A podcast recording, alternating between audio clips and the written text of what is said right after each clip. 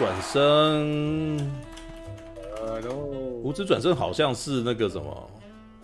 很老的，已经有点年纪的作品了嘛，对不对？对，对这么久。对，我看一下有没有剧情简介啊。好，还是让我念一下，让我们有一个仪式性的感觉，一个仪式开场啊。对，无职转生到了异世界就拿出真本事，是在小说投稿网站小说家的，我不知道他怎么念啊。对，这个小说家什么什么什么什么，么，就是成为小说家吧。哦，成为小说家吧。哦，这是一个投稿网站啊，进行发表，累积人气，获得第一名的冒险奇幻小说故事。描述着被赶出家门的三十四岁的无职处男的尼特族，因遭遇车祸而失去生命，在保有前世记忆的状态之下，转生到了异世界，在这个剑与魔法的世界中获得第二次人生的他，哦，这个反省着自己的过去，并决定这一次一定要认真过活，你知道我我每次看到他这个，呃，用这种倒装句，你知道，我都觉得这个这个只有文章里面才会用的，你知道。这在这个剑与世界中获得第二次人生的他啊，好，嗯，来制作团队部分，动画制作将由 White Fox 和动画企划制作公司 Egg Frame 两间为了本作品所共同联手所新成立的呃什么？Studio Studio Band，这日本人真的好喜欢用英文，你知道？来单纲制作哦，监督为冈本学哦，然后角色设计为杉山和龙啊，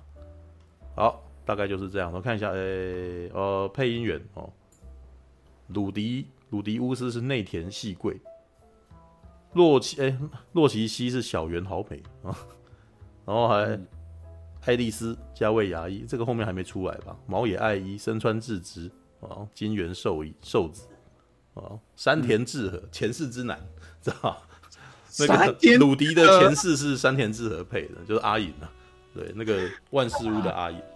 对，All right，先那个啥，先给那个了解轻小说的男人啊，文雄自己也在写小说的男人啊，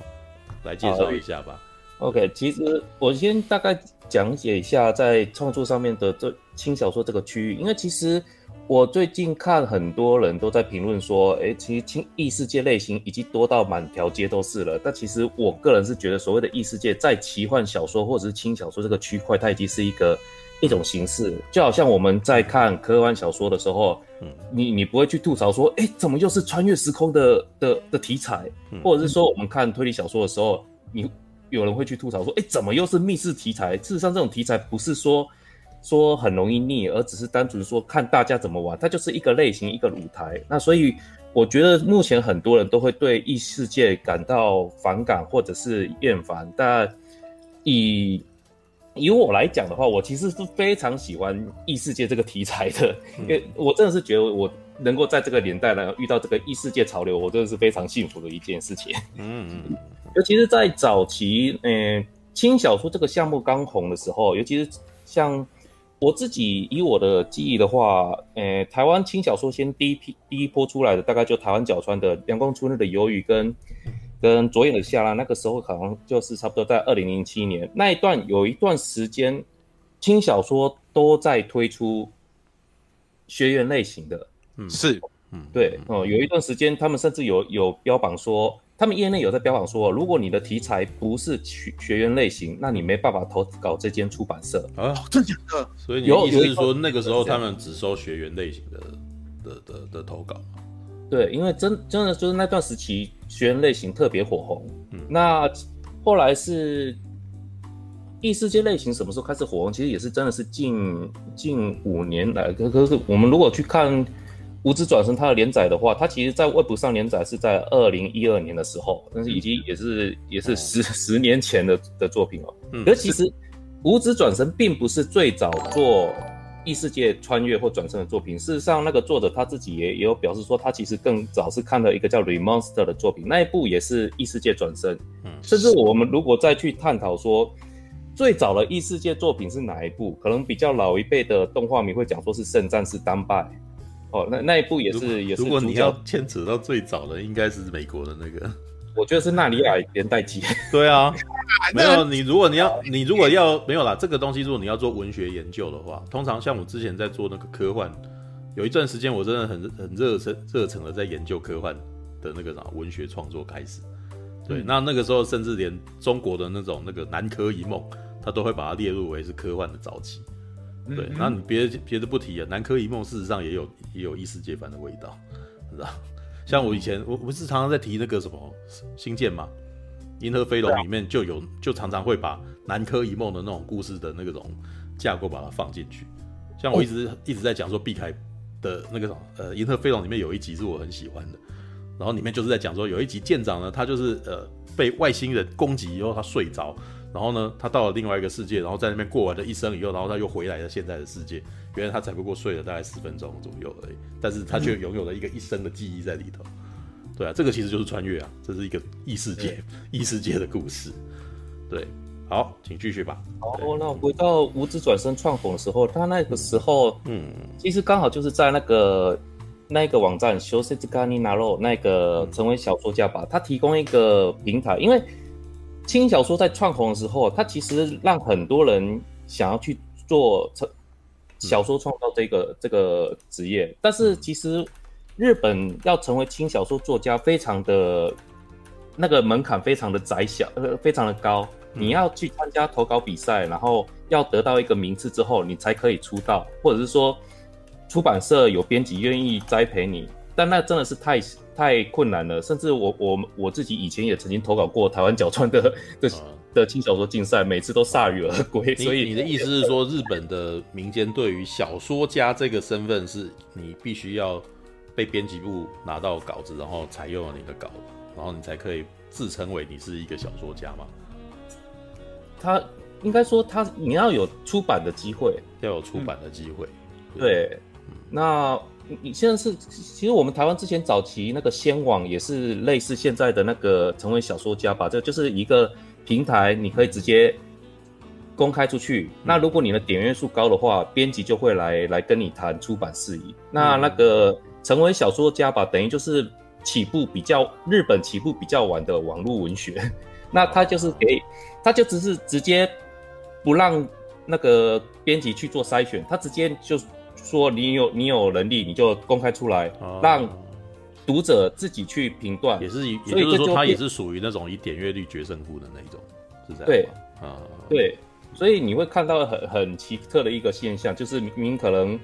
以编辑的角度来讲，他的文学性不高，他的文字功力不理想，但是他抓住读者喜欢的那个点。所以他就成窜红，然后成为点阅数第一名。尤其是在无职转身，他窜红了也也非常不可思议。他他被誉为说穿越类型作品滥觴的起源。他虽然不是第一个写穿异世界穿越的类型，可是因为他红，所以造成呃，成成成为小说家吧，一大堆作品都在写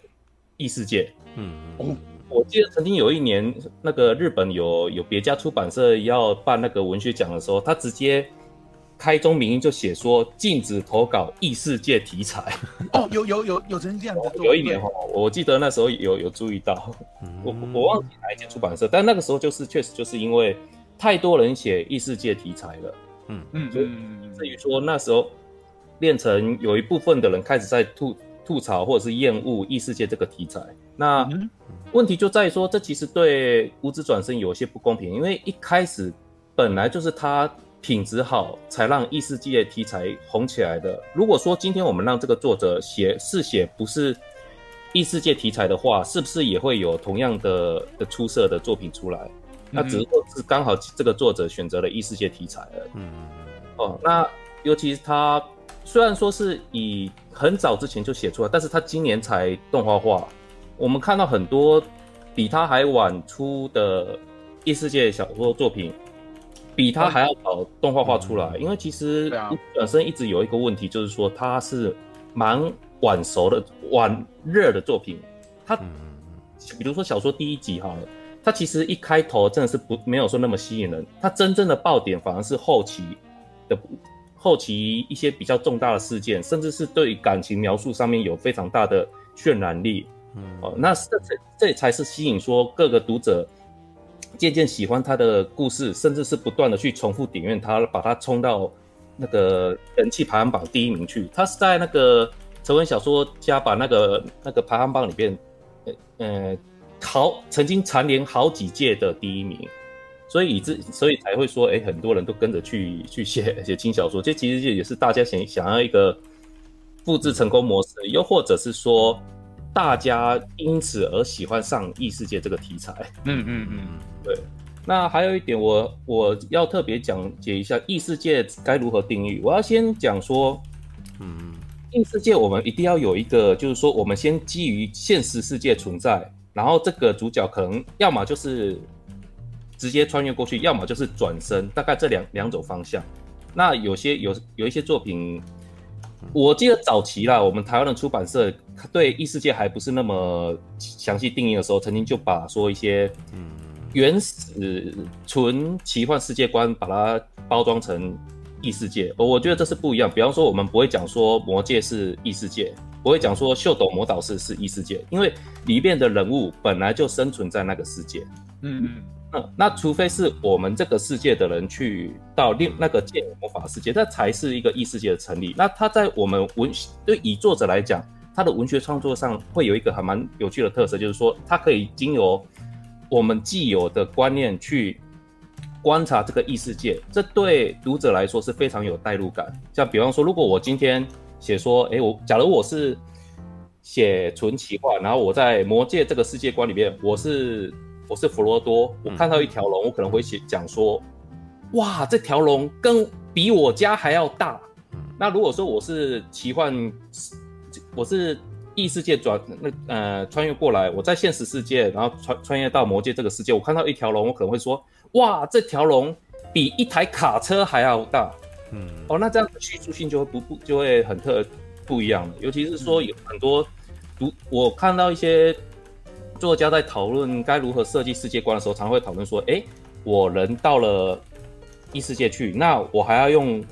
公制嘛？就是说，呃，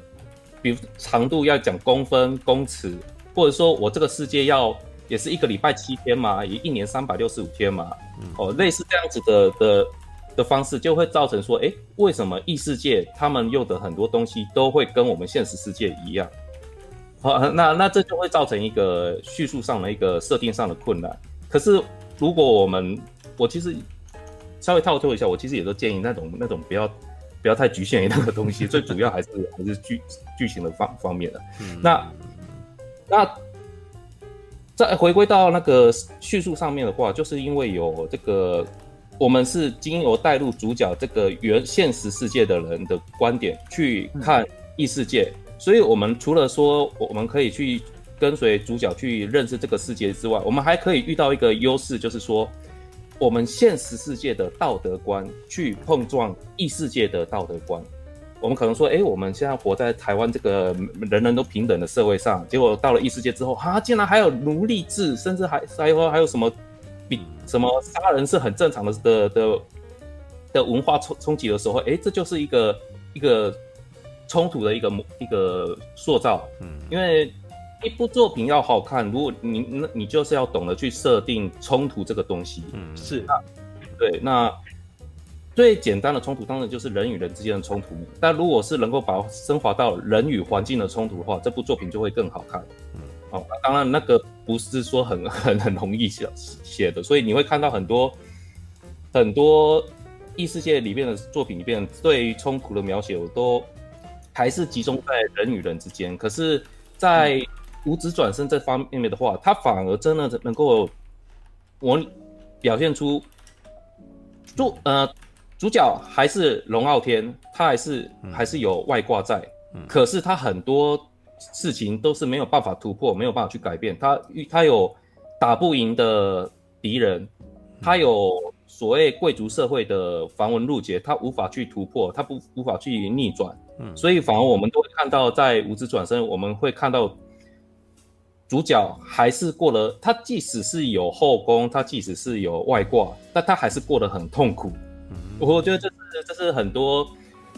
异世界作品里面无法跟他对抗的一个一个原因。我们我们常常也会吐槽说，所谓异世界作品几乎的很多都是龙傲天，那也造成就是说，哎，我们很难对主角所面对的危危机会有。会感到危险，因为我们都知道，哎，主角很很强，所以他这这多大困难，他一定能够克服得了。可是，在无职转身里面不一样，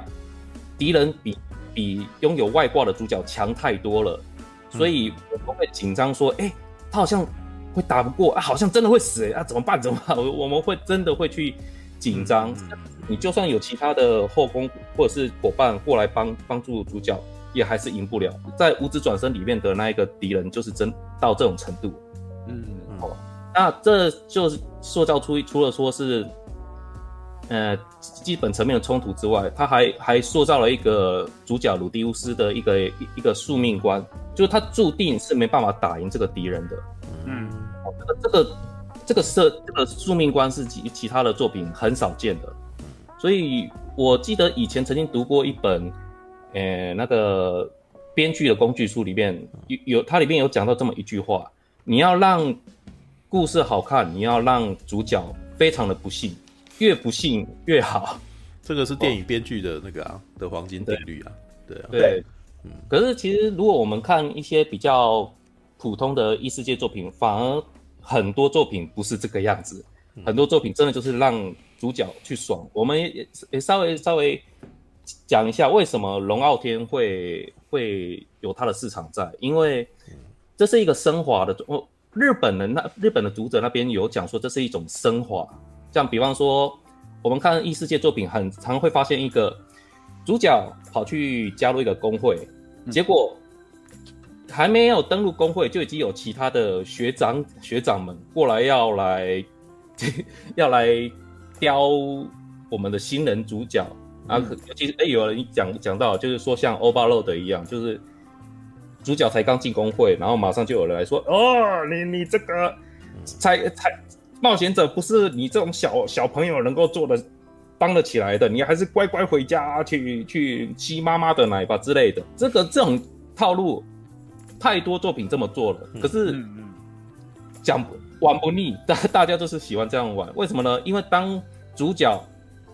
把那些狗眼看人低的学长们痛扁一顿的时候，他反而受到一种下课上，甚至是出给自己出一口气的爽感。爽不是爽感，爽感，爽感，不是好，一个爽感。那我看到很多日本的读者就把这种情感称之为升华，升华。对，那这种升华，我觉得这也是龙傲天之所以能够能能够火红的一个一个要素。那在无职转身里面的话，当然也有这种这种升华，但是它控制的特别好，因为它毕竟还是有一个。长一个康长就就一个节制存在，不会说不会到那种已经强到世界最强了，可能还要再继续更强下去，甚至可能要走到杀神的地步什么的，没没有不至于，他还是有让、嗯、让主角鲁迪乌斯维持在一个他是还是人类的程度。对，嗯、那还有一点就是说，无知转身一开始他在他在初期的时候，他的。主角的个性，我觉得主角个性是非常值得讲的。鲁迪乌斯这个角色非常的不讨人喜欢，他的个性有很多，呃，像卑鄙、猥琐，甚至胆小，甚至好色的那一种比较负面的的个性存在。如果说我们可能我们可能八十年代的动画的话，很多主角都一定都是非常阳光、正面、热血的。嗯，没错。对，那是到了定真寺之后，才开始有一些很奇奇怪怪的主角出来啊。哦，对，钢弹的阿姆罗也是啊，对，对卡密尔也是啊，对不对？但是你不能拿机人番来那个机人番，呃，应该说定真寺这一类的角色基本上都是受到钢弹的影响。对，好来，请继续吧。对，好，那我们回到那，就在于对那个不不不阳光主角，其实可以回溯到莎士比亚的哈姆雷特了。对。可以回溯到这点哦，对，太悲剧了。对，好了，好，继续，继续，继续，文雄，文雄，文雄。对，那因为其实如果说以我如果说是国高中时期的话，我可能还是会，我可能也会讨厌说这个主角，因为他那种年那个我年年轻的时候比较有一点道德洁癖的情况之下，我其实不会喜欢鲁迪乌斯这个。这个个性，可是反而是我们经过社会的磨练，我们开始了解所谓所谓人性本恶，甚至是自己的一些比较负面的状况，开始接受之后，反而会觉得鲁迪乌斯这个人非常的圆满。我们会觉得说，这个主角不是故事里面的人，他是活生生的人。我们如果再举一个像、嗯、像另外一部穿越类型的异世界，诶，带着智慧型手机去异世界那一部，嗯，我很多人都觉得主角的个性是很奇怪，就非常。非常，呃，逆来顺受，马上就接受说，哎、欸，我死掉了，然后我到异世界，然后我也直直接就很自然的就他就都带着他的外挂去去做冒险，然后去帮助其他人，然后他也不会想到说要回到自己的世界之类的，然后甚至是有些作品，他是很直接、很简单的就让主角去接受杀人这件事情，哦，可能连连一点那个心内心的反感都没有。那那种情况，我们就会说这个主角他不够人性化。嗯，那还有类，还有像是呃，那个那个叫什么？呃，为美好世界献上祝福的主角佐藤和和真。嗯，我们也会看到他说他他一些蛮戏谑的个性个性，哦，就是我们会觉得说，哎，因为他毕竟也是，呃，美好世界毕竟是搞笑作品，所以我们可以接受佐藤和和真一些比较。疯癫的 的行为，但是我们在后续的话反而会看到和真他在诶、欸、冒险过程死掉，然后可能他即将要要转身到下一个世界的时候，他反而是开始怀念起他在这个世界的一个那些与其他人的呃友情一一回忆。那他他也因此而而有一一些比较伤感的画面出来的时候，我们也因此喜欢上。开始觉得说，哎，佐藤恒真有比比较有人味出来了。嗯，那我们回归到鲁迪乌斯身上的话，我们也就会发现说，他不是不走一般高道德标准的的的主角，而是从一个非常小人物的个性去叙述。虽然他的外挂是另外一回事，但是他的本本质还是一个小人物。那我们再从他的前世去讲。因为我其实早期对异世界曾经有一个想法，就是说前世这个人是怎么样都无所谓，因为太多作品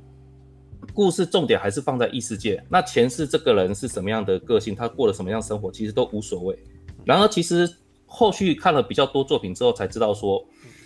现实世界这个主角他一定要有一个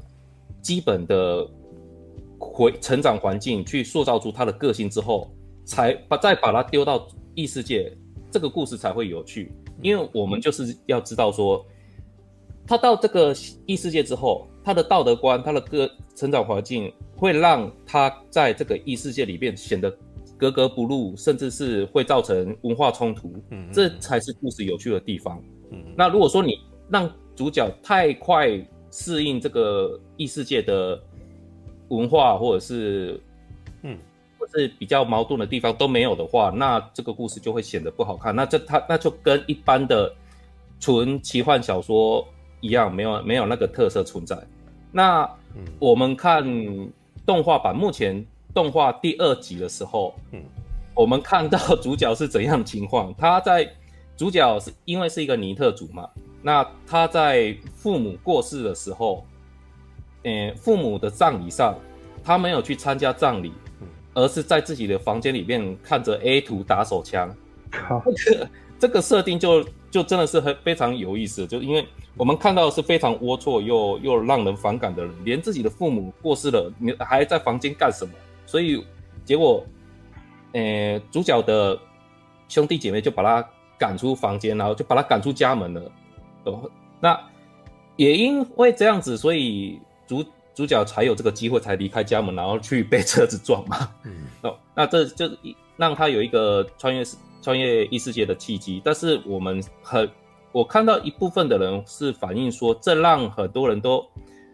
讨厌这个主角。可是我有另外看到，就是说作者有针对这一点有表示说，这是塑造鲁迪乌斯这个人到达异世界之后，他为什么会想要去。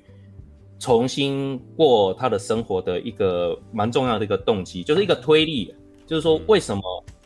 诶、他鲁迪乌斯到了异世界，他从小小年纪就开始努力，甚至他非常的重视他的家人，因为他上辈子过得不是非常好的的人生，所以他才才会想说，哎，如果有一个更好的舞台，他他会希望说能够在在从头努力一次，而也因此他才表现出让我们读者能够喜欢的一个个性出来，就是他到异世界，虽然他开后宫，但是他非常重视家人，尤其是我看小说，我其实小说目前。小说原著也才看到第十七集啊，那我们台湾好像到二十二十的样子，因为我有有我看很很多部，所以有有点追不到最新进度。那但是我看到后来，除其实除了说是后宫是吸引我的一点，因为里面的女性角色也是非常迷人又非非常可爱，但是到后期有很多冲突点是鲁迪乌斯的家人。遇到了一些问题，那那些问题其实不不并不是非常的，他那些不能剧透了，所以我我我不讲是什么。但是那他当时给我的，我看完那几集的时候，我是觉得这篇这篇异世界是充满了一个痛苦的。你看，你看五指转身，你很少能够感觉到爽快的感觉，虽然有升华，但很少，更多的是一种。与人与之间相处的时候，他爱的很痛苦。嗯，他不是表现出，诶，我爱我的家人，我爱我的老婆，我爱的很幸福。不是，他是我爱我的我喜欢的女生，可是我爱的很痛苦。我爱我现在的家人，但是我们也过得很辛苦。嗯嗯，所以他他让我觉得，诶，他表现出更高的，他是表现出一个更高的文学深度。他让无知作者让无知转身这部作品，并不只是单纯纯娱乐的轻小说，他更。高是在后期的时候表现出一个更深高度的一个文学价值存在，嗯，所以他让他动画化的时候，我其实真的是也蛮疑问说，诶，他动画会做到哪里？因为他，所以你是先看了小说再看动画？是吧？对，因为其实很早之前，因为他这部作品很久了，嗯嗯，就可能二也是二零一，诶，他。他我看一下，他我们台湾轻小说出的时候好像也，诶，我这边查不，一时查不到，但是也是蛮早，我们台湾就已经有出版他的正版小说，而且甚至有一些人已经把他 Web 版给全面中文化，所以网络上可以看到他的最后的结局。那因为我我不喜欢从。网络上去看，因为用电脑看很伤眼，所以我还是基本上我还是看实体书啊。嗯、那所以我现在也还不知道一那个无职转身的结局，但是就我自己目前看到小说第十七集以来的作品来我的感想的话，我是觉得它是让我看了心情不是不是爽快，但是是很好看的作品，因为嗯嗯，它的就像我刚才讲的，它。表现出一种我爱我我爱的女人，我爱的很痛苦，我爱我的家人，我爱的很痛苦的一个一个一个作品。这整个作品几乎是有很多的状况都是跟痛苦有关的。啊，对，所以我会给这部作品有蛮蛮高的的评价。尤其是之前有一段有一年曾经是有有发生过这种情况，就是那时候诶转身成史莱姆那一部动画化之后。在成为小说家吧的那一个排行榜，有一段时间，史莱姆赢过五指转身。嗯，对。然后后来，后来其实那个作者无职转生的作者，其实又有在说，哎，其实等到他他之后还会再夺回他的第一名。那现在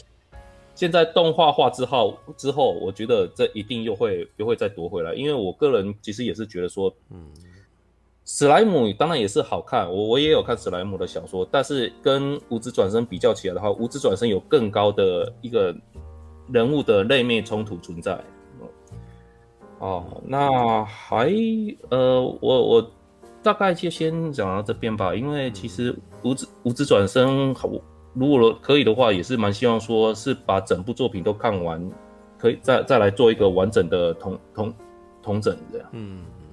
我有问题。啊，好，哎，你听你讲，好像说就是因为这一部小说才开始有呃转身到异世界的这一些梗嘛，对不对？可是那照这样讲，他为什么到现在才动画化？因为我个人是这这是我的想法啦，他要、嗯、他是很慢熟的作品。你如果说光看第一集的话，坦白讲，你可能还 get 不到他的爆点，他的真正让你觉得这个人这个作者非常敢写冲突甚至是痛苦的部分，反而是在第四第四集之后。所以以至于说，如果这部作品要动画化的话，他至少要写到很后期的部分，大家才会觉得这部作品，他才会看到这部作品的价值。嗯。所以你我你还可以再看到，目前动画化之后的它的经费非常的高，因为其实动画公司应该对这部作品非常有信心，所以他敢去投入大量的经费去做这部动画，反而是一些你去看一些比较没有那么有名的的异世界作品的动画，很多都会有经费不足的状况。嗯，那其实就是说，虽然说目前异异世界火红，但是这部作品。恐怕连那个动画化的资资方也不愿意去赌这一把，而无职转生的话，其实就不用担心了，因为他已经有蛮固定的一个读者群众去支持他，所以那个动画公司敢去投入投投入预算去制作，那相对的也要也要有非常长的时间才能够演到后面精彩的地方，所以我觉得应该也是一方面动画方。对这部作品要动画化也感到一个、一个迟迟疑啊，因为有太多的，因为之前我就有看到很多的读者也在想说，这部作品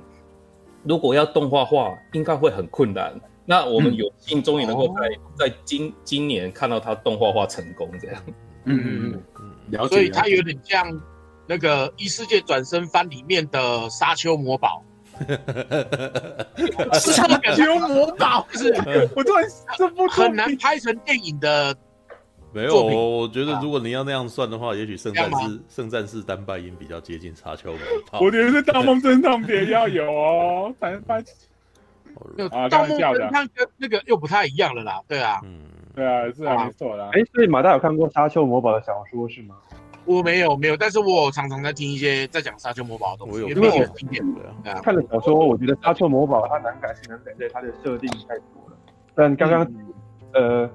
听文雄讲，感觉这部会难改是在于它可能铺陈的比较慢吧。嗯，对，就有可能有点像是树大在讲金光的那种状况，就是哎、嗯欸、你你要累积很多铺陈、啊、很多，你才到后面大家才知道、嗯、哦好看在哪里。那这其实他也考量可能很多人。出其不意，没有对，这也是小说的特性啊。小说可以这样做，嗯、对。那电影跟戏跟那个影视作品，他们可能必须要在一开始就，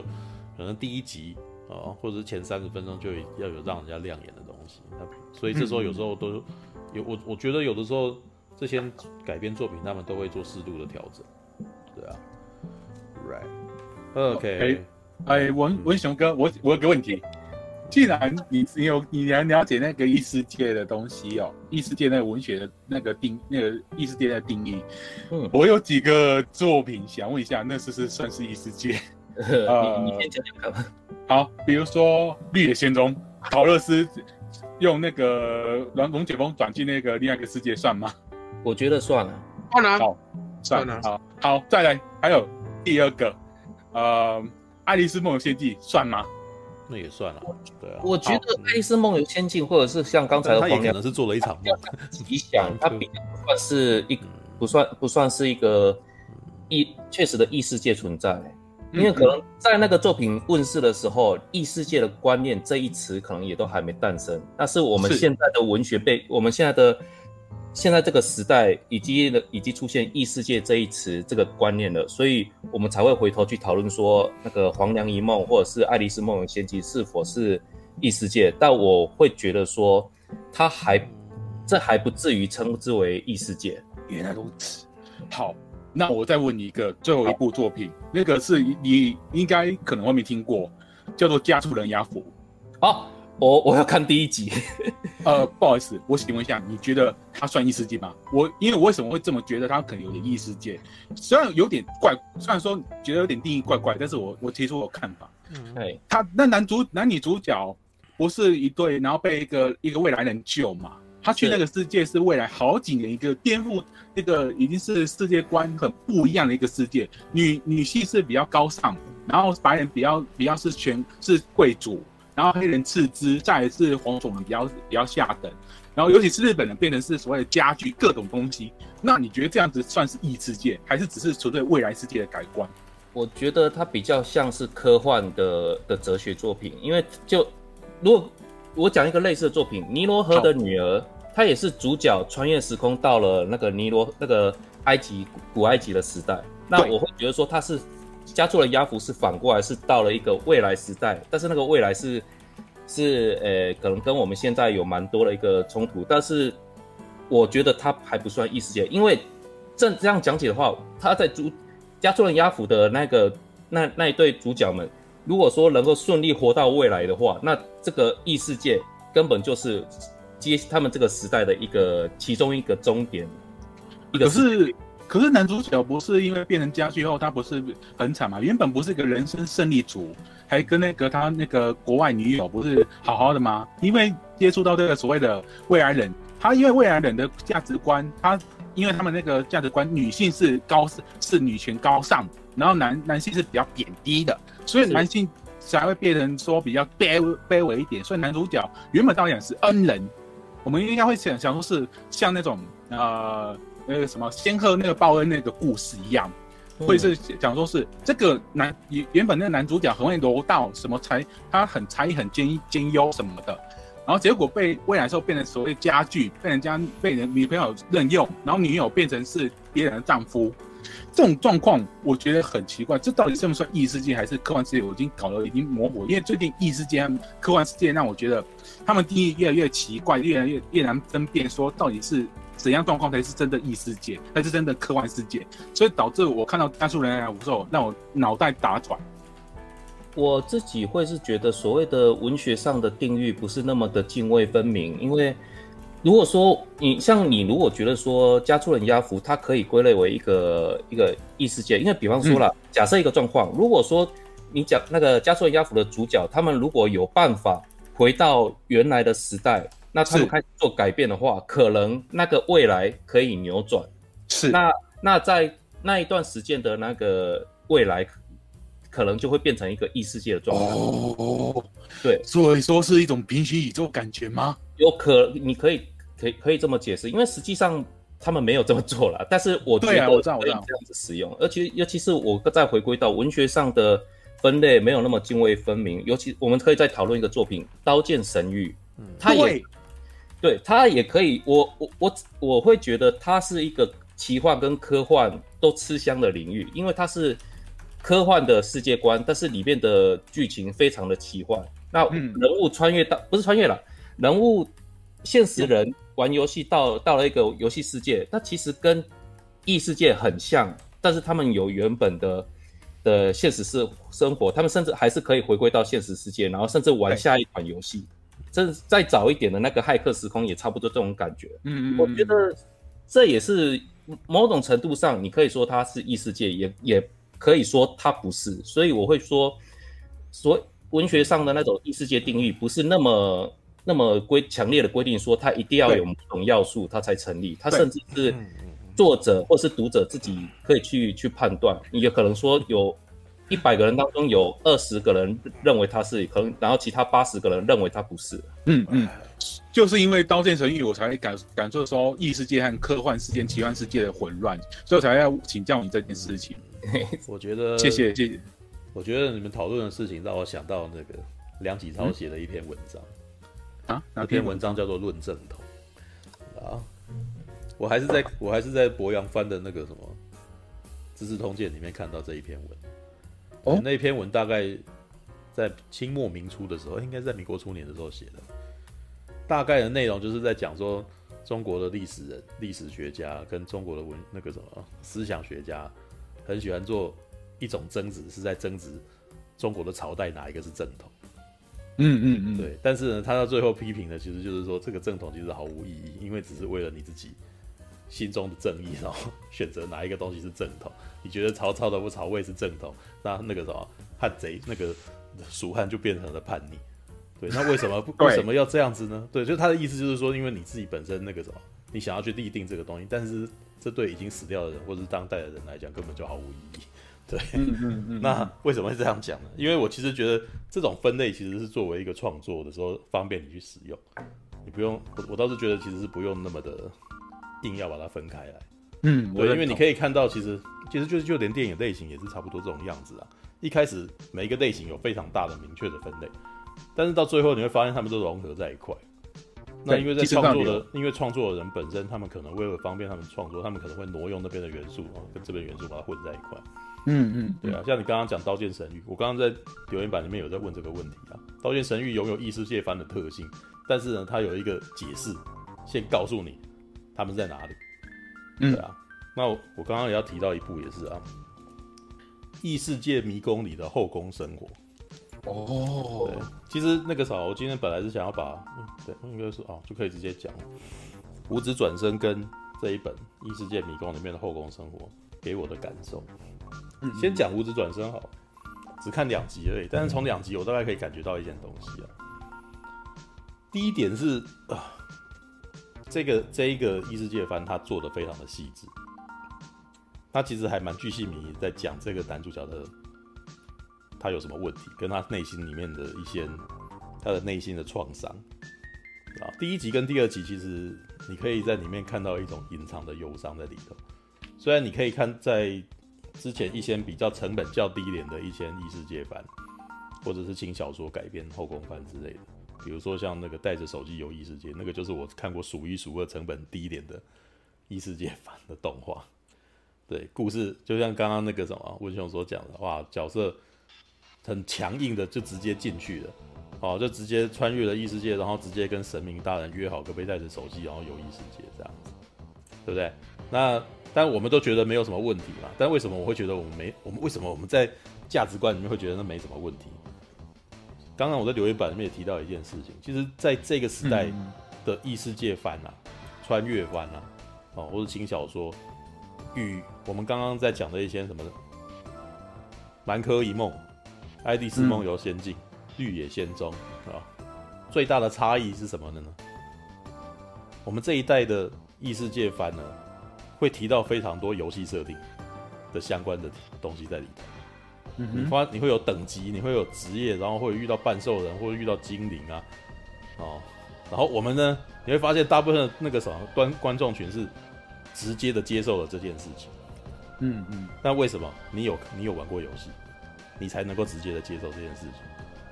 我如果今天把这个漫画直接拿给我我妈看，她一定完全看不懂。为什么会这样？为什么会那个什么手刷下来会有一个栏位？为什么会有你的状态点？为什么会有职业？为什么会有转职？为什么会有科技树？你知道为什么会有技能树？这对他们来说绝对是，他们绝对没有这种经验的。那个你要玩过游戏才知道，对吧？对，所以应该是说这一类的轻小说的创作，其实很大一部分是来自于游戏游戏的那个什么电玩游戏的影响。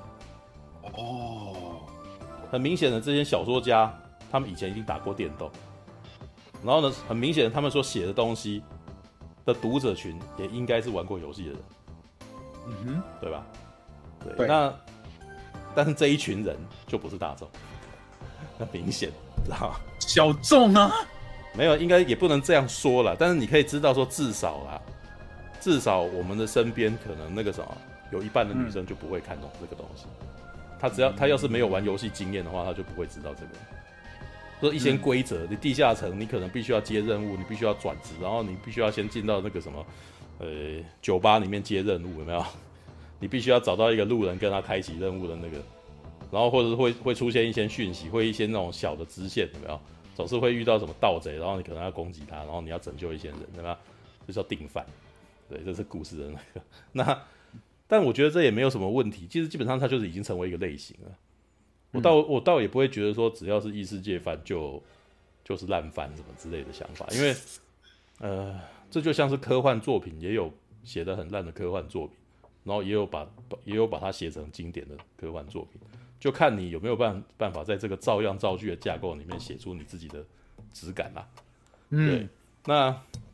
五指转身呢？这个一开始这个作品我只看动画而已，一开始就可以感觉到野心勃勃，啊，应该是如果你把它跟那个带着手机游异世界，你可以立刻感觉到差异了。对，《无职转身》里面很算是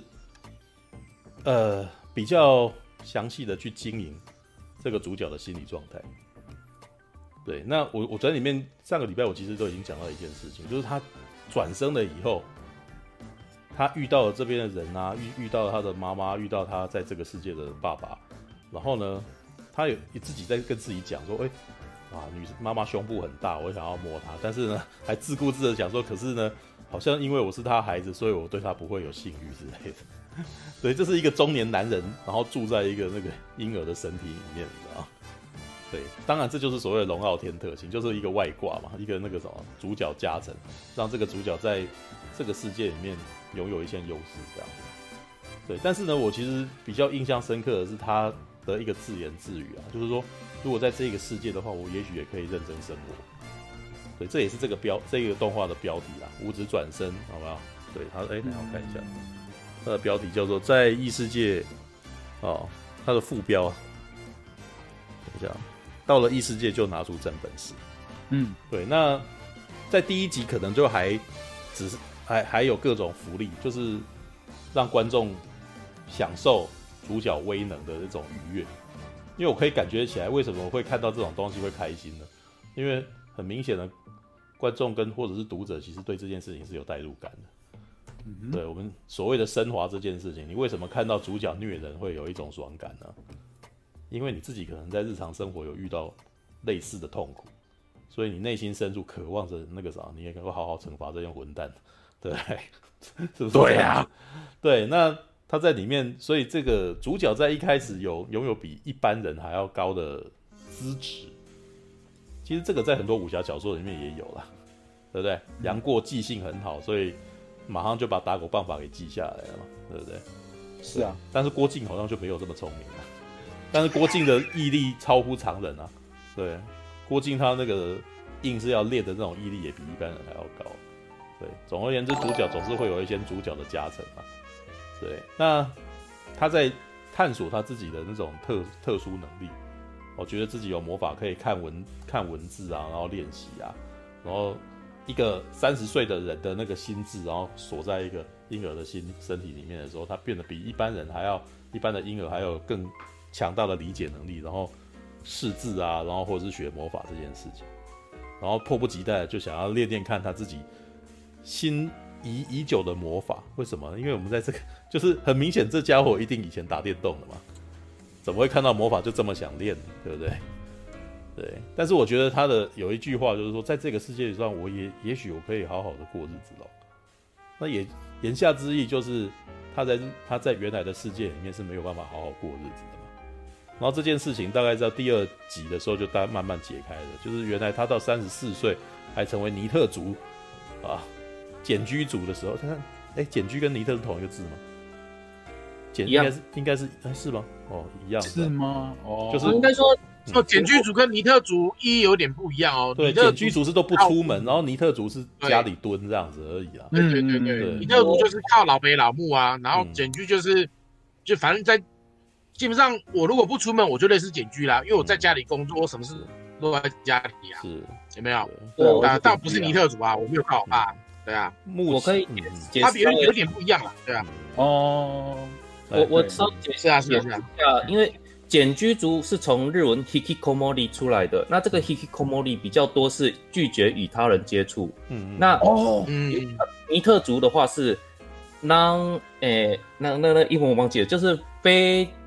非教育、非就职、嗯、非在职训练，这这三个字母所所所这几几个字简写下来的 N E E T 嘛，那 N N 就是 none 嘛，没有，然后 E E 好像是 education，然后还有一个 E 跟 E 我忘记了，然后还有一个 T 是 training，嗯，所以就是就是你既不是在职念书，也没工作啊，对，嘿，然后然后也也没有在职训练啊，也没有在职训练，耗费的。对，对，所以这种人很有蛮高的几率是是 hikikomori，就是你要成为简居族，你很大的几率你本来就是尼特族，是这个意思吧？对，吧？那我也我尼特族，可是我有很多的社交机会。如果说那如果说我是有一个有我是有钱人，但是我本来就不用工作，我不用去接接受在职训练的话，那他也有办法说自己是尼特尼特，他他是 简居族。可是我第一不一样，第一不一样，蛮蛮接近的啦。就是尼特族跟简居族其实是蛮接近的一个群体。尼特族呢？尼特族应该在台湾就是啃老的意思啊。对对对，啃老族差不多。但是简居族是更严重的，他是根本就不出门的一个状态。他基本上那个时候是是一种相当病态的一种状态。对啊，但是目前看起来在无职的第二集里面，它里面在放一些他的过去的生活的时候。我觉得他可能是已经更接近简居族状态的那种样子。对，简居族里面的情况很可怕，那个房间非常乱的，有没有？从来都不出门。他这边是提到，甚至连父母亲的丧礼都没有出来嘛。对啊，所以其实《Sweet Home》好像也差不多了。对，《Sweet Sweet Home》里面的那个男主角也有这个问题。对，哦，对，那。后面就一一步一步的告诉你说他他的心理障碍在哪里，因为他在讲说他呃第一集跟第二集就大概从他一岁讲到五岁了，对，然后里面有一些那种性笑话啊，比如说他的妈妈常常跟他爸爸在做爱，我我其实还蛮讶异的，他在一开始就非常大方的就把这个把就把这个演出来，哇，好直接哦，就你你会听到那个什么有撞击的声音，隔壁房间有撞击声，然后女妈妈在叫这样子，然后。山田智和的声音说：“哎呀，不错啊，那个什么，我想要妹妹，加油加油！”这样，对，这个是这两集里面比较幽默的那种黄色小桥段。然后里面还有一段，就是他跑出去想要偷偷偷偷看他爸爸妈妈在干什么，结果竟然看到他的魔法家教老师在外面，然后跪在那边喘息，腿张开，然后水滴下来这样子。对，我那时候挺讶异的，就是他把这个他他把这一幕那个什么直接的把它演出来，虽然好像没有那么的直白，但是其实也很露骨。对，然后接下来呢，他提到了一些那种他在练魔法的时候，然后他内心有一些心理障碍，比如他没有办法出去，对，就是有一个想要出去外面见，呃，看到别的孩子的时候，哇，都都会看到一些幻觉。那接下来的你就会看到他其实在念书的时候看起来是被欺负的，对啊，这个其实有提到一些那个啥，日本的霸凌文化了。对，我觉得很明显的，日本很从众，你知道吗？日本是一个非常从众的一个一个社会，就好像他会要求你一定要看起来怎么样。如果你看起来不怎么样的话，他们会排挤你嘛。对，所以你如果没办法融入这个社会的时候，这样这个社会基本上会看不起你，会排挤你。那这也造成台湾那个什么，台湾跟日本社会是如此的不一样。台湾也不是没有啃老族，但台湾基本上很难出现检居族嘛。对不对？但日本却会有这么大量的检居族出现的，那很明显的，在他们的心理障碍里面，其实是他们不愿意让自己进入日本的社会里头。嗯，嗯，对，我其实一直都觉得那个什么，我们异世界穿越番，其实在某个程度里面，在日本会这么盛行，其实跟日本的那个的那种社的那种从众文化很很很盛行有关系。对。因为每次基本上我我记得我有提过，我有聊过，我去只是去日本一次啊，我就可以感觉到那边会有一种不愿意让自己麻烦到人家的那种气息非常严重的一种状态，知道？那个甚至体现在建筑物上面，跟旁边的一般的装置上面啊，你可以感觉到他们的房子啊，也充满了一股我不愿意麻烦到人家，我不要人家影响到人家，我一定要长得跟别人差不多的那种感觉。哦，这么哦，但台湾呢？但台湾就不是这种状态。台湾是非常自我、非常 cyberpunk 的地方。我们要顶楼加盖哦，我们要路霸，全部都是直接就自己来了。但在日本是不会发生这种事情的。嗯，对。那我觉得这个体现在他们的作品上面了。那可是从这两集他在作画上面的细致上面，我其实也可以感觉到，他其实这里面其实也有描，就是可以感觉到他其实有有这个企图，其实想要描述。这个主角的内心心理状态，至少这两集很明显，就是这两集基本上男主角没有立刻就踏出去，像像那个什么带着手机游异世界一样，立刻就开始左搂右抱的冒险，反而是让他花很多的时间在学习，跟他的老师啊学习魔法，然后呢体验家庭的温暖，哦，然后呢到最后。一个进展是他终于有办法走出去学校，知道走出去家，走出去村子外面，终于有办法跟村民有互动，嗯、打个招呼。对，这对他来说，其实这是这两集里面他最大的一个进展。然后呢，里里里面山田智和的话外音，他的旁白就说：“我他打从心里面尊敬我的老师，虽然他个子很小，虽然他年纪也不大，但是我好尊敬他呀。”对，那很明显的呢，这个作画也把这个女生画得非常可爱，知道？大家你你都已经看到她在外面跪着喘气，然后滴水啊，知道？然后接下来，对，然后男小男生，然后还要偷看她内裤之类的。啊，嗯，这个这个其实是不奇怪啦，只是我觉得比较有趣的是他，呃，在一前两集就已经这么露骨的把它做出来，因为过去的几部异世界番是，他明明看起来在作品里面应该是有讲，但是他在动画里面不敢玩的太太太大。太凶，那有一些像一些比较更限制级的作品，就可能就是只要用圣光去挡住了。对啊，比如说哥布林吗？哥布林没有，哥布林好像没有用圣光挡住吧？没有，哥布林没有，哥布林用暗影挡住。对，他暗暗影挡住，比较隐晦。但哥布林其实应该是说，哥布林如果没有把那一幕做出来的话，他可能不会这么受欢迎。嗯，我一直都觉得哥布林的动画能够红啊。他的第一集很重要，第一集基本上让那个女孩子被强奸，然后那个让哥布林把 把女生的那个衣服拉掉，然后他的那个摸他的那个屁股的那个什么质感被画出来的时候，是他引起所有观众注意的的时候，对，高潮。然后顺便讲一下这个《异世界迷宫里的后宫生活》，大家都说我要是不是要夜配这本书，嗯、但是我其实只是觉得很，我其实只是觉得这本书很有趣而已。因为它好像是我，我一开始好像知道是因为它要被改成动画了，对，然后正好漫画出了，然后那个什么，再再加上那个主角胸女女，他们女主角胸部画很大，所以我就看就买来看，对，但我觉得还蛮有趣的，因为它的标题写的让人家非常的血脉喷张，你知道吗？对，我不否认，我其实也是那个什么色色的，那个什么抱着色色的心态，然后买了这本书来看，但是呢。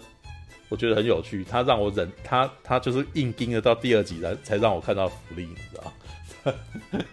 这故事一开始也是一个穿越番啊，对，一个男生，然后他说他玩一个游戏，然后就到了这个世界里面来。但是呢，我觉得这个作者花了非常多的功夫在搞设定啊，他花了非常多的功夫是在了解这个世界里面的等级，然后里面的人物关系。还有自己身上的 MP 要挥几刀，然后才会才会才会力尽，你知道他或者他要到什么时候才可以练到哪一招，你知道吗？然后呢，这一点其实跟无职转生的前两集也蛮像。无职转生的前两集就是男主角一直想办法想要了解自己身上的能力，因为没有人会告诉他你在这个世界呃拥有什么特质，所以他必须要自己摸索。然后呢，很明显的，这几位主角以前都是电玩高手，所以他们很知道要要要做什么，知道吧？就是根据一个套路，然后去去试着要去啊运功啊，或者是去咏唱啊，然后什么，然后看到自己手上出了水这样之类的。对，那异世界迷宫的后宫生活的这个男主角呢，我觉得比较特别的是，这个人过度小心，他感觉起来是。很担心有人会知道他的秘密，或者是很担心有人会知道他有特殊能力，你知道吗？就是比如说，他可能发现他自己有主角加成，他可能拥有那个一些那种可以像那个五指转生里面的主角加成，是他可以不用咏唱嘛，他可以不用念，不用把魔法的文章念出来，不用不用讲句句武器走，然后他就在内心里面想，然后就可以拥有那个拥有那个魔法能力。对，那可是呢？他在无职转生里面，他是直接就告诉他的老师，而且让他老师内心有点不好受，知道？因为他老师都觉得说，哎、他觉得自己可能也是一个天才，结果没想到遇到一个几岁的小孩子，他甚至不用咏唱就学会学会很强的魔法了，对，啊，造成他的老师这个后来内心有点崩溃，然后决定要再去修行之类的，对，那异世界迷宫里面的呢，则是感觉起来这个男人，这个男主角。非常提防他身边的每一个人，提防到让我觉得你这个人有一点被害妄想症，就是他好像到了另外一个世界，觉得每一个人都可能会对他不利，然后觉得自己有拥有某种特殊能力呢，但是我绝对不能告诉所有人，因为我不知道，我不知道这个世界的人是不是这东西是是个常态，如果我讲出来，是不是会造成别人觉得我跟他不一样，然后我是不是会有危险？知道我我那时候非常注意这件事情，你是有多么担心自己跟别人不一样，知道这个日这这，我就觉得这两部作品都透露出日本人非常不喜欢让别人发现自己跟人家不一样，非常的努力的要变成一个平凡无奇的人，然后呢，自己想尽这个自己偷偷的占占小便宜，然后享尽福利，知道那这这个作品里面它的主要的动机呢，其实是照着字面想的是要把到一个妹。但是呢，这个把到这个妹呢，在这个故事里面呢，是把她买下来，所以这个女生是他的奴隶。啊，我我其实每次看的时候，我都觉得哇，这个里面的潜藏价值观好有趣，你知道吗？这其实，在里面都透露出男生这个男生在心里面在想什么。他希望拥有一个老婆，然后又希望这个老婆呢，完整的全身心属于他，嗯，全身心属于他，然后呢，忠诚于他，然后他那个虽然他。在那在那个对待他呢，是把他当成一个女朋友来看的，但是我可以知道说他为什么要这么做，因为他我觉得这个男生他内心有点自卑，因为他如果不这么，他会可能在内心觉得他如果不这么做的话，这个女生可能会离开他，你知道吗？但是这这是一种你在现实生活的一种价值观投射，你知道吗？为什么你会想要在异世界里面买一个奴隶来当你老婆？然后这个女生呢，呃，被买到的时候，她还跟男生道歉说：“对不起，因为我觉得在，呃，我必须要跟你道歉，因为我本来在这几天等待的过程中，有一瞬间觉得你可能不会来找我，你知道？所以我觉得内心非常深刻的罪恶感。我想干这这这个男主角的作者，这这部。”这本小说的作者超大男人主义，你知道吗？好明显大男人主义的东西、啊。没有，就是他们，这是很明显是他男这个男生他心里面的理想女性的代表，所以他们心目中理想女性的代表是一个百依百顺的，那愿意为了他做任何事情。对，那如果是这样子的话，我会愿意花很多钱，只为了要照顾你。然后我觉得啦，这个男生他这这个这部这本小说他。在这个作品里面的给观众的福利，给观众的糖衣是这个东西，嗯，对。但不能否认，我其实看的蛮爽的，知道？因为这个漫画的绘师叫做冰冰树一世，知道？他把女孩子画的非常漂亮，知道？嗯，所以里面有非常多的部分是在描述床地 床地之事，但是我又觉得床地之事这件事情，他其实抓的很。他把那个这本漫画其实算是很不错的，就是他把那个什么，他把这个 timing 抓的不错，因为他让我呃，应该是说他第一集呢，其实就有会放一些傻逼鼠给观众，给读者啦，就会给给你看到一些那种裸体的画面哦，这样看，呃，我不知道，哦，没有漏点，没有漏点，对，但是呢，嗯、稍纵即逝，一两页就没有，因为这是男孩子的妄想，这这概念有点像桂正和画 DNA 那种感觉，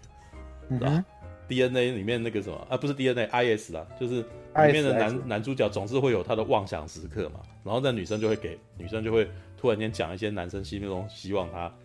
他跟他讲的话，然后或者脱衣服这样子，对，然后呢，但是他在现他在那个故事里面一直给予男给予这个男生他一个目标，这变成这个男生的目标呢，就是要买下这个奴隶，然后就开始。探索这个异世界，可能就地下城里面要杀几棵树啊，几几只妖怪啊，然后要算多少钱啊，然后这中间还交杂他，呃，在探索他自己的技能树这件事，哇，巨细靡遗，你知道吗？让我搞，让我都觉得说，哇，这个作者是不是这他要不是曾经是游戏设计师，要不就是他是非常的执着于想要成为游戏设计师，你知道吗？因为他把这些架构做得非常的详实啊，详实都让我觉得说，靠，妈，这感觉起来也可以直接把它。直接把它变成一个游戏都没有关系的那种感觉，对，嗯，他他会一直这边换算，然后会会看自己说，哦，我的那个什么格子，知道？我大概稍微放一下给你们看就知道。嗯，嗯嗯，对他他几乎已经算是科普漫画在解说，有点像是我们平常看一些那种那个什么科学生态作品，你知道？然后再告诉我们一些知识的时候，只是他讲的这个知识是虚拟的知识，好搞刚哦。然后呢？我撑到了大概第二第二本漫画，我才终于看到男主角买下了这个奴隶，然后这个男生买了他以后呢，那个什么，我可以很明显知道这个男主角已经踢球了，然后他就回到家里面很冷静的，然后那个什么在分析他，分析接下来要干什么，然后还带着女生去、呃、跟他聊一聊，聊到最后呢，才终于要上床。我其实觉得他，我其实觉得他压压那个什么，他压这个欲望啊。把把读者压得心痒难搔，你知道吗？对，他让我前面一本都要猛翻，对，但是我又很觉得里面的讯息量还蛮多，就一直看一直看，因为我觉得他讲这个讯息，老实说，如果他是小说的话，我应该看不太下去。但是因为他有把它画出来，有图说，所以我其实变得比较容易去，变得比较想要去理解这他他想要讲的事情，而且可以反复的翻看。对，那忍很久嘛，到最后到性爱床戏的时候，嗯，两三页。还好啦，还好啦，因为毕竟我不是在看 H 漫，对，因为它是它是它是有剧情的东西，对，嗯、那质量兼具，它算是质量兼具，因为女生画的漂亮，女生画的漂亮，然后那个什么肌肤画的吹弹得破，然后那个什么给福利的时候，虽然他没有画出老二来啊，但是呃身材画的很好，然后在、嗯、在做爱之前。你又可以看到一大堆关于这个游戏的设定的一些详细解释，你知道吗？对，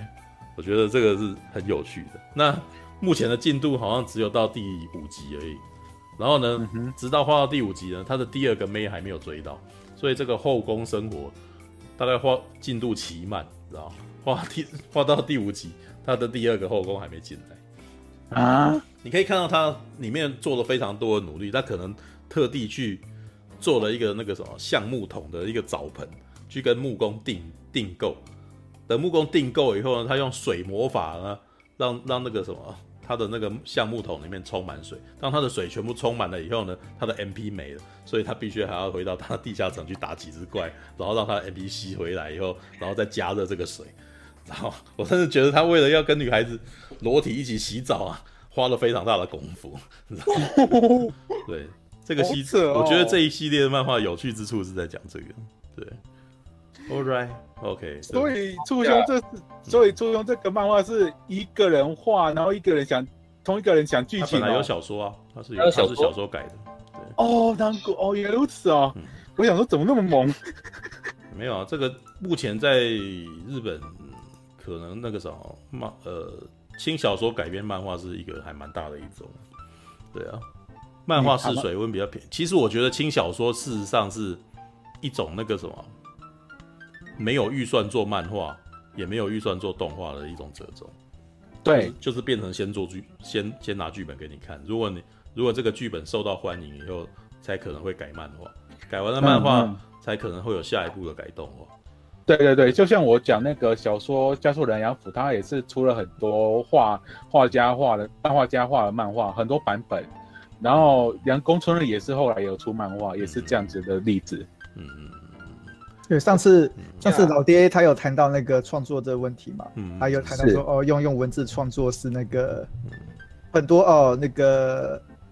文化故事或是那个娱乐产业发达国家，他们文字创创作也都非常的强。嗯。因为文字创作其实是成本最低的东西。是。对，很多人的想象力可以在文字上面先。先做个发展，先做一个哦想象哦，把再把这个想象写出来。嗯、对，有了这个文字依据之后，之后你要发展各种不同的媒介，或或者做各种不同的作品，就有一个基本的东西出来了，对不对？所以他他所以他是觉得说啊，一个国家的那个娱乐产业要强盛啊，他必须啊，他的文文字产业也要强盛的。对，台湾目前是两边都没有、嗯。这个我不否认啊，因为其实不管是。我觉得不只是那个什么文学创作这件事情，我觉得即使是工作，嗯，会写文章也是很重要的。是，你会不会写气话了？对，如果你自己的文学能力不好的话，也不要说文学能力不好，你到底会不会写文章？嗯，知道？嗯嗯，这个其实是很多那个什么进入职场工作的一个必必备的一个技能。对，不过我是觉得以现在台湾的情况，因为我我一直觉得啦，台湾。台湾人，台湾的那个大众，啊，事实上没有阅读文化这个东西。那没有阅读文化，自然也没有写作文化。嗯哼。所以，但是呢，我们是直接跳到了网络，网络的网络文化，先不要讲说网络文学，因为我觉得有些东西还不算。因为别的不提，PTT 八卦版的笔战算不算一种网络文学？但是你会发现很多人的很多人的文章是从那儿来的。那你会发现很多人吵，很多人写东西其实是从笔战吵架来的。然后你会发现很多人在吵架的时候就词不达意，啊，我看了非常多在脸书上面比战的那个情况。然后你会发现，他们讲的东西其实论述上面会有逻辑上面的差异的问题。然后每次看都知道，嗯，这个人平常不是很常写文章，知道因为他自己的逻辑有点错乱，啊，哦，因为你写文章写久了，你会自己去看第一段、第二段、第三段，你会发现你自己前面讲，你会不会有前言不对后语的情况嘛？前后矛盾。如果你常常看到前言不对后语的情况，这个人可能是平常是口语化心态的，他直接把他的口语直接用用写字写下来，然后他没去整理嘛？对啊。比战逻辑教，所以那个啥，这个是要练的。但是有些你可以看到一些一些比较低层次的比战是大家都是各说各话的。对，别的不提，那个什么前一阵子那个选举底下的比战就是那个样子啊。因为因为他们的这些粉可能平常事实上不太习惯这样子，对，所以他们写出来就是就不是那个样子，就是他们把吵架文章化了以后。他们可能必须要接触到，他们可能必须要面临到还没有进入到整理到第二段第二的阶段，然后或者是像之前有讲过比战的另外一种形式，就是你接下来就是要引经据典嘛，对不对？这是第二层次啊，你你你你要呃，这叫什么？这叫碰红啊！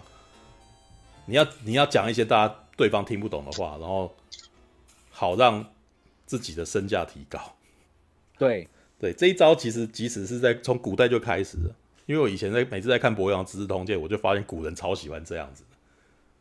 里面每次伯阳在翻译的时候，他每次都会写一些那种奏折嘛，老那个一些文人会写奏折，然后永远都会写“子曰”哦，或者是孟子说，然后或者是什么什么什么，然后是或者是《左传》里面讲什么什么，有没有？然后对啊，然后每次伯阳都会吐槽说他想错，他应该是记错，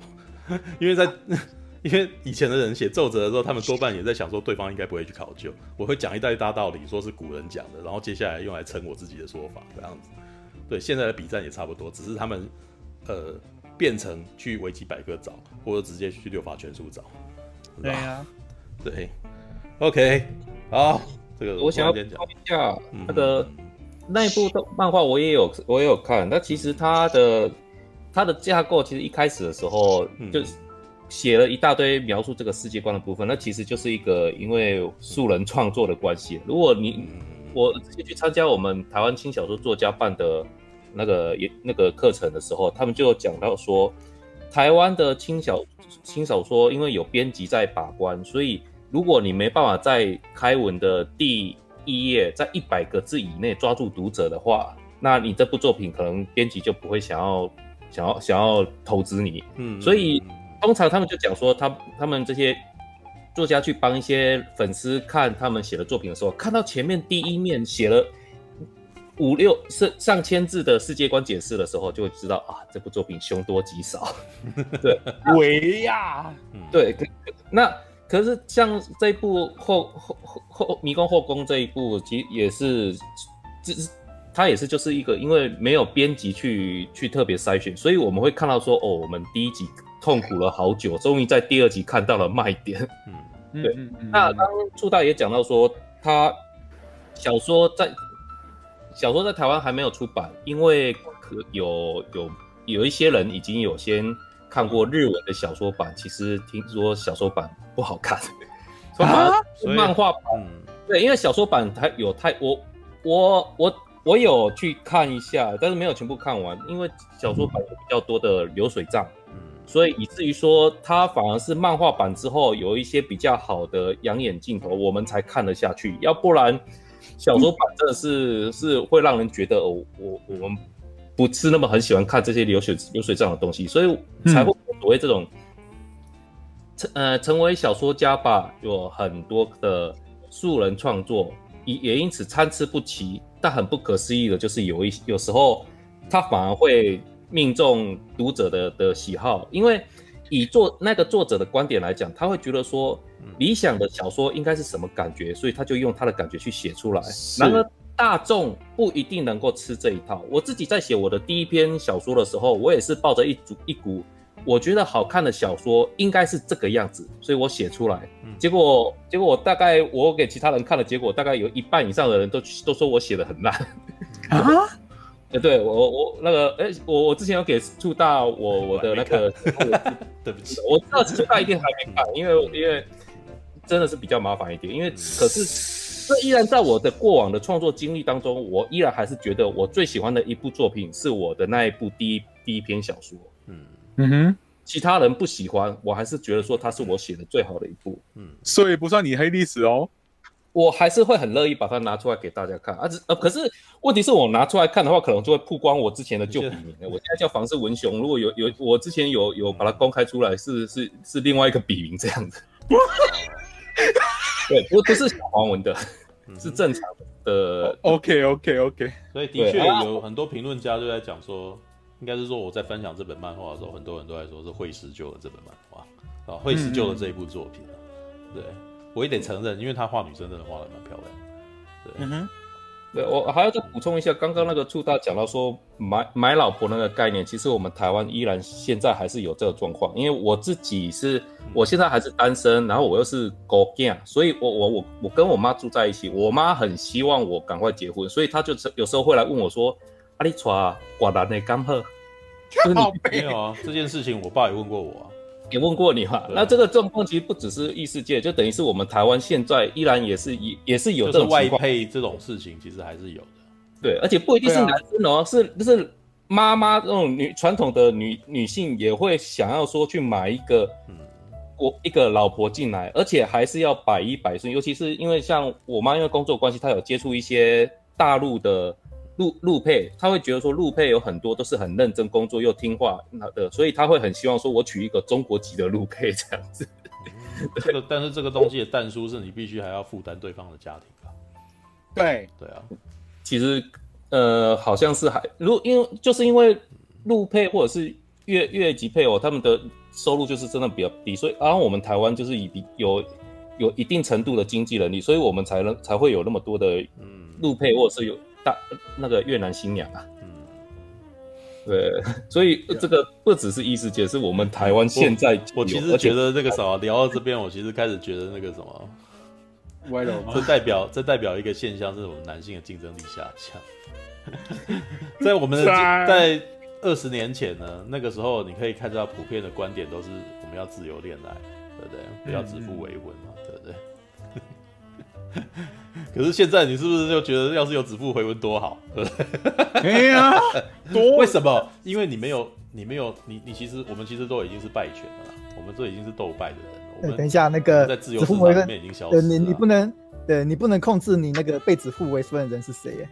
要是那个是个很有问题的人，你要怎么办呢？哎，好问题。这是好，这觉得这算是好。但是这一点其实他现在他们在当时做指腹为婚，要的是繁衍跟稳定。他根本不在乎你自己爱不爱他，对啊，他其实这里面是没有感情问，是没有感，是没有那种感情生活前提的，对。他现在他只是想要解决那个什么，你家庭你必须要有一个繁衍后代的的一个的的那个什么课题要去解决而已，对啊。但是而且而且其实你现在讲自由恋爱，我觉得自由恋爱也不一定有办法这样。那个有人说外表可以整形，那个我讲的不不只是外表，你也可以，你也可以用，你也可以用面包袋把他脸遮住了，拜托。对呀，还有内在也还要考虑呀。娶娶到一个那个，对对，很糟糕的女人，你一辈子就毁了，好不好？所以呢，我们应该要等待复制人技术的诞生。对，如果你现在只是想要繁衍后代的话，是不是这样子是最好？对，其实我还记得有一个宫口曼是在讲说自己跟自己结婚，啊？啊、就是他遇到了另外一个世界的性转的他，哦，啊不是结婚啊，他们就做爱了。然后我那时候看那一本看那一篇的时候，我内心觉得好扭曲哦，你知道，自己跟自己做爱，自己跟自己？有一部电影也是自己跟自己，然后生出来的孩子还是自己的那一部电影，那叫做那个什么？完结者。呃，那那部叫做《Zombie》，这样我记得叫做那个什么，那一部是很有名的科幻作品。原著小说叫做《O U O U Zombie》，就是你绕了一大圈，你是跟自己结婚，结果你又生了你自己，所以你是无限的回圈哎，哦，噩梦哦。不过那其实不是在讲繁衍后代，那已经是海来应用哲学的方法去讨论宿命论了。嗯，这样，嗯嗯嗯，对。等一下，如果有机会的话，可以再聊。我我可以再讲一下西部世界。阿姆罗，为什么你唔去完成家己的任务呢？起来起来！啊，莫安尼啦！你若真正想要互更大出战，那呢你家己去使就好啊！我，啊，你你抓准我是一个无出头的人吗？啊，又搁甲我使，连阮老爸妈妈你给我拍过呢！